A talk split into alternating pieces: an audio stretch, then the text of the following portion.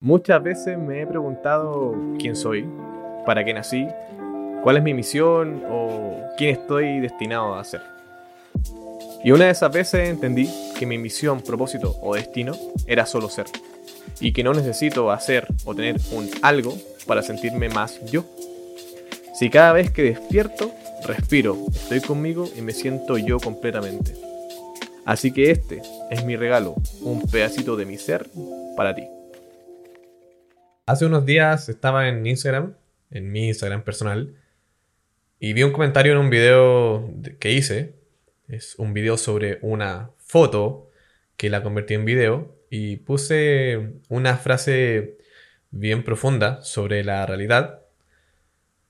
Y me llegó un comentario de una persona, de un, de un hombre mayor, cuestionando mi video. Eso es muy normal que pase en redes sociales. Es parte de, creo yo. Pero dije, a ver, voy a ver. Creo que se ve interesante por lo que vi en la notificación. Entonces, en el video yo hablaba de por qué crees que con tus ojos ves todo lo que es real. ¿Por qué solamente con un sentido vamos a ver que... O sea, vamos a creer que lo que vemos es real. Si ni siquiera podemos distinguir con nuestros cinco sentidos, todo lo que es real en el, universo. Entonces, esta persona estaba diciendo que eh, yo no podía decir eso, que la realidad es eh, inmutable, de una forma muy filosófica. Entonces yo empecé a, también a filosofar con él, en muy buena onda, eh, pero se fue poniendo un poquito más tenso el, el diálogo, y bueno, yo no pensaba que iba a llegar ahí, la cosa es que al final el, tipo me dijo que yo negaba la realidad, la realidad que se supone que la realidad que él concebía como realidad, eh, yo la negaba y él creía que la realidad que él concebía como realidad, nuevamente, era la realidad absoluta, que era de todos, que todos teníamos la misma realidad. También obviamente me dijo que era ignorante, que estaba con ideas desordenadas, que era eh, muy joven y que no podía negar la realidad como era. Y también me dijo, en ese video yo hablo del, del espectro electromagnético, que es, ahí vamos a hablar más adelante de lo que es en este podcast. Y él me dice que no sé de dónde saqué ese porcentaje que puse en el video, que en el video hablo de que no podemos distinguir menos del 0.005, creo, por ciento de lo que realmente es el tiempo-espacio, de lo que no vemos, de lo que no sentimos. Y él me dijo que no sé de dónde saqué ese número. Obviamente yo le dije que era del espectro electromagnético y bla, bla, bla, bla, Pero no sirvió de nada porque en su realidad eh, él creía que yo estaba especulando. Entonces, está bien, Ahí quedó. La cosa es que quiero tocar el último punto que, dije recién sobre lo que me dijo, que de dónde había sacado ese porcentaje. Bueno, este podcast se llama Ser Realista, porque creo que a más de uno de, nosotros nos, han dicho alguna vez en la vida que seamos realistas, ya sea para un trabajo, ya sea para estudiar algo, ya sea para comprar algo, ya sea para recibir algo, para una idea, cualquier cosa, creo que todos eh, hemos tenido alguna vez en la vida alguien que nos dice ser realista. Entonces, yo en ese video me basé, y en esto también me voy a basar, en la física cuántica. Hablemos de lo que es el espectro electromagnético, que es lo que finalmente el dato más duro que, podemos cuestionar sobre la realidad. Y el espectro electromagnético, disculpen, eh, son todas las ondas de radio que se, utilizan para la comunicación, la televisión y las transmisiones inalámbricas. Finalmente son ondas.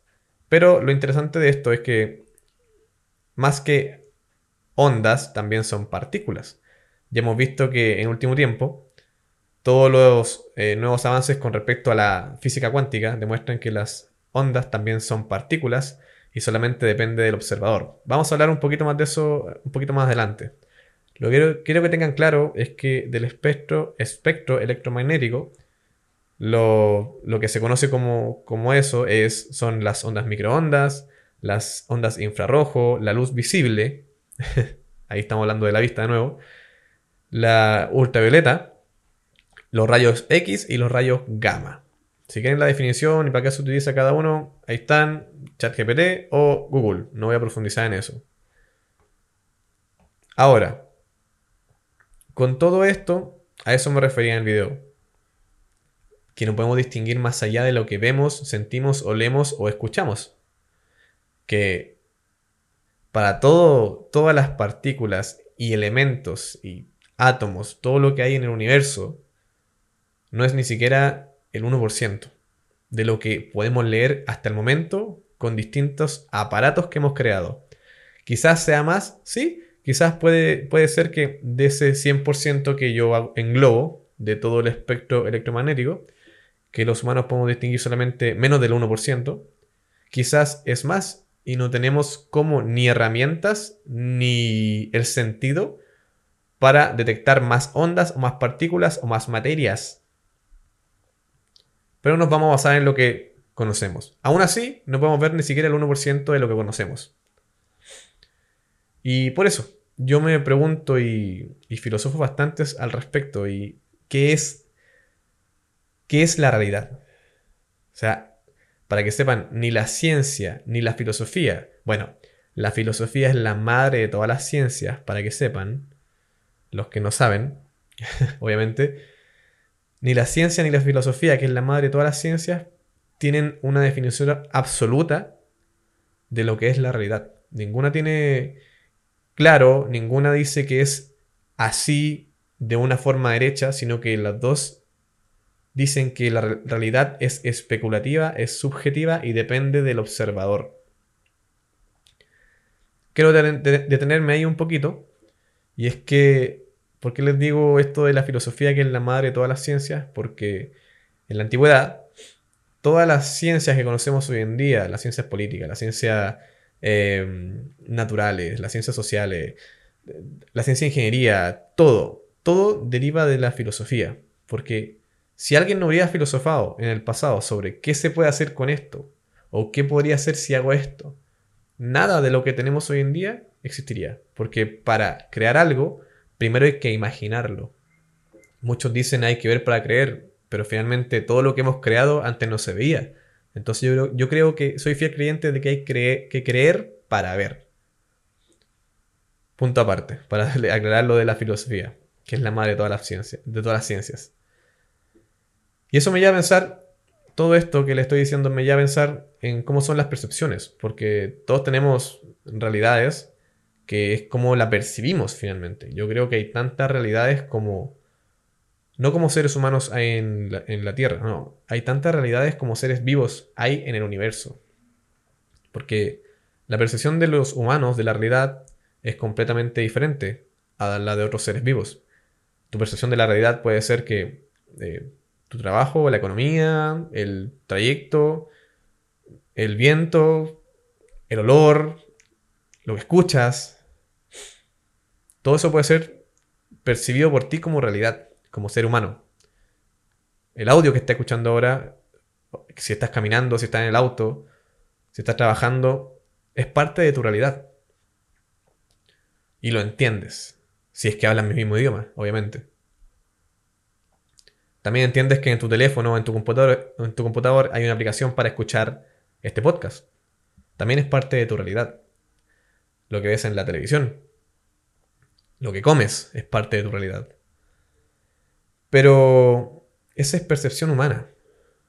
Ahora, la percepción para otro tipo de seres vivos, como los animales o las plantas, es totalmente diferente.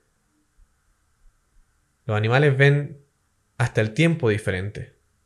Para ti o para, o para tu perro o tu gato o tus peces. Yo no soy fanático de las peceras. No, no me gustan las peceras. Pero hay gente que tiene peces y la realidad del tiempo, la percepción del tiempo, disculpen, y la realidad es totalmente diferente. Para un perro o para un una vaca, caminar es cuestión de días. Alimentarse es cuestión de, de semanas. Para un ser humano no. Totalmente diferente. Y eso es no, no es por eso que vemos las cosas diferentes, es que la realidad nos hace así. Y tenemos que aceptar que no la realidad de todos es la, es la mía, sino que es la realidad de lo que eres, el ser humano. Es un poco más profundo lo que estoy pensando que lo que estoy diciendo, pero ojalá se entienda. Las percepciones de todos los seres vivos son diferentes. La percepción de una planta ni siquiera la sabemos. Pero es un ser vivo, que tiene fotosíntesis, que tiene fisiología a nivel celular. Entonces no podemos pensar que la planta no siente o no percibe.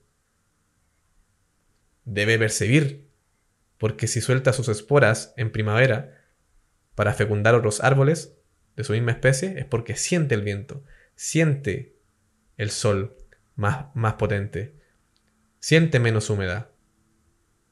Y eso es una percepción también.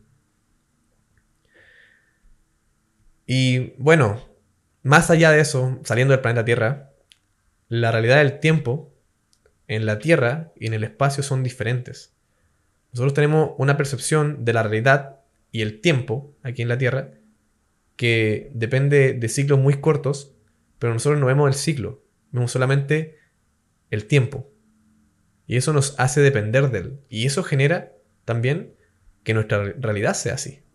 Para cada uno es diferente, pero estamos todos pendiendo del tiempo. Porque estamos estructurados. Tenemos un calendario gregoriano de 365 días del año. Y bueno, un día más cada cuatro años. Para que cuadre. 12 meses. 24 horas al día. Son cuatro semanas del mes. Son siete días de la semana. Y es un ciclo finalmente. Pero nosotros no vemos el ciclo, vemos el tiempo. Porque el ciclo es mucho más tardío. En el espacio, el tiempo no existe. O eso es lo que creemos saber. Lo que hemos comprobado matemáticamente con la física. En el espacio, el tiempo se distorsiona. Y lo único que hay son ciclos. Entonces la percepción del tiempo en la Tierra y en el espacio es totalmente diferente, nuevamente. Percepción del humano, percepción de los animales, percepción de las plantas y percepción del tiempo, con torno a la realidad, es diferente, en todos lados y en todos los contextos posibles. Para ser un poquito más eh, teórico, quise investigar a uno de los dos de los experimentos que más me han gustado de la física cuántica, que demuestran, a mi parecer, en mi realidad, como les digo, demuestran que la realidad no existe como tal. Y esos experimentos son los siguientes. El experimento de la doble rendija, doble rendija, disculpen. Hablo así porque tengo un, poco de congestión, así que ojalá me entiendan. el experimento de la doble rendija que se hizo hace muchos años, en el siglo XX, querían ver si había un cambio en la luz con respecto a si era onda o partícula. Quisieron, pusieron un foco de luz que obviamente dispara fotones, que son las partículas de luz, y pusieron rendijas, pusieron doble rendijas, así como eh, pequeñas rendijas en un papel o en un cuadro de madera y hacían pasar la luz a través de ellos, de ellas. Y descubrieron que la luz puede comportarse como pensaban que era onda, o sea, pensaban que era partícula, disculpen, que eran fotones. Pero también descubrieron que depende del observador, si es observado o no, también se puede comportar como onda. Entonces la luz que decían la partícula de luz que es el fotón, es inalterable, se demostró que cuánticamente puede ser onda o partícula a la vez. ¿De qué depende? Del observador. Si una partícula o un fotón de luz se observa o no se observa, va a depender si se comporta como onda o partícula a nivel atómico y a nivel cuántico. El segundo experimento que me gusta bastante y que hablo bastante de él también, sobre todo en el post que estaba comentando con este caballero, es el experimento de la caja de, de Schrödinger o el gato de Schrödinger. Este experimento es mucho más elaborado de lo que se entiende, pero en síntesis es que tú puedes comprobar matemáticamente que un gato, que metes un gato dentro de una caja con un átomo ionizado, eh, que el gato puede estar vivo y muerto a la vez. Y eso se puede demostrar matemáticamente. Hemos visto que las matemáticas son, entre comillas, el parámetro universal que tenemos algunos dicen que si un día llega una raza eh, diferente extraterrestre a la Tierra, el lenguaje que vamos a usar, que vamos a poder usar, va a ser el lenguaje de los números. Porque es algo completamente universal. Todo es número. O sea, a, nuestra realidad son números, pero a nivel de naturaleza eh, no sabemos qué es. Solamente nosotros vemos que son secuencias repetidas, fractales, Fibonacci, y todo depende también de los números en nuestra realidad. Entonces, este gato puede estar vivo o muerto a la vez y se puede demostrar matemáticamente, físicamente, se puede hacer una ecuación y se demuestra que al mismo tiempo el gato puede estar vivo o muerto, solamente va a depender del observador, de la ejecución y la realidad que uno tenga con respecto, o sea, y la percepción que uno tenga con respecto a la realidad. Ojalá no estén muy confundidos con todo lo que estoy diciendo porque son hartos conceptos y es bien profundo lo que estoy hablando. Pero lo que quiero que entiendan es que en síntesis la realidad es como uno quiera verla. Y hay tantas realidades, nuevamente, hay tantas realidades como seres vivos en el universo. Algunas personas dicen que el universo es tan grande y tan fractal que tiene es infinito y si es infinito puede ser que hayan plantas infinitas, seres humanos infinitos, mundos como este infinitos, igual, y esté plagado el universo de vida, porque es infinito. Pero es una percepción de la realidad, con una, teoría, con una sola teoría. A lo que voy yo, nuevamente, hay tantas realidades como seres vivos hay en el universo. No te dejes llevar por lo que te dice la gente, por lo que te dicen tus amigos, tus papás, tus hijos. Incluso, si alguien más trata de decirte, sé realista, o eh, las cosas son así, en parte tiene razón en algo, porque puede ser un pensamiento colectivo, pero no por eso va a ser la realidad tuya. Si tú me dijeras que sea realista hace 100 años, te aseguro, te aseguro que no hubieras pensado en que 100 años más íbamos a estar escuchando podcasts en un aparato que es del porte de nuestra mano, que es un vidrio y que tiene una señal invisible que ni siquiera nosotros podemos, percibir, pero que existe y nos aprovechamos de eso. La realidad de hace 100 años, con respecto a esa pregunta, a la de ahora, es totalmente diferente. Es otra realidad. Y las personas que creyeron, creyeron en esa realidad son las personas que hicieron todo lo que tenemos hoy en día. Y por eso se transformó nuestra realidad, una realidad colectiva que antes no existía. Así que la próxima vez que alguien te diga que seas realista o ser realista, tienes que saber que lo único que está tratando de hacer esa persona es inculcarte o adoctrinarte a su realidad. Espero que seas real, pero a la vez seas auténtico. Si tienes una percepción de algo, no significa que todos tengan que tenerla. Tampoco si alguien tiene una percepción que tú consideras mejor que la tuya, significa que sea verdad. Quizás solamente es una experiencia, o es un punto de vista, o algo que tocó, o suerte. La suerte sí existe. Solamente hay que saber dónde buscarla. Espero que estés bien. Espero haberte compartido mi realidad, aunque sea un poco. un poco gruesa la información, un poco profunda, quiero que sepas que no es la realidad absoluta, sino es un punto de vista más de la realidad que creemos que es verdad. Un abrazo grande, que estés bien y nos vemos en el próximo capítulo. Recuerda compartir, estoy en todas las redes sociales y ojalá a alguien le sirva este punto de vista sobre la realidad. Chau, chau.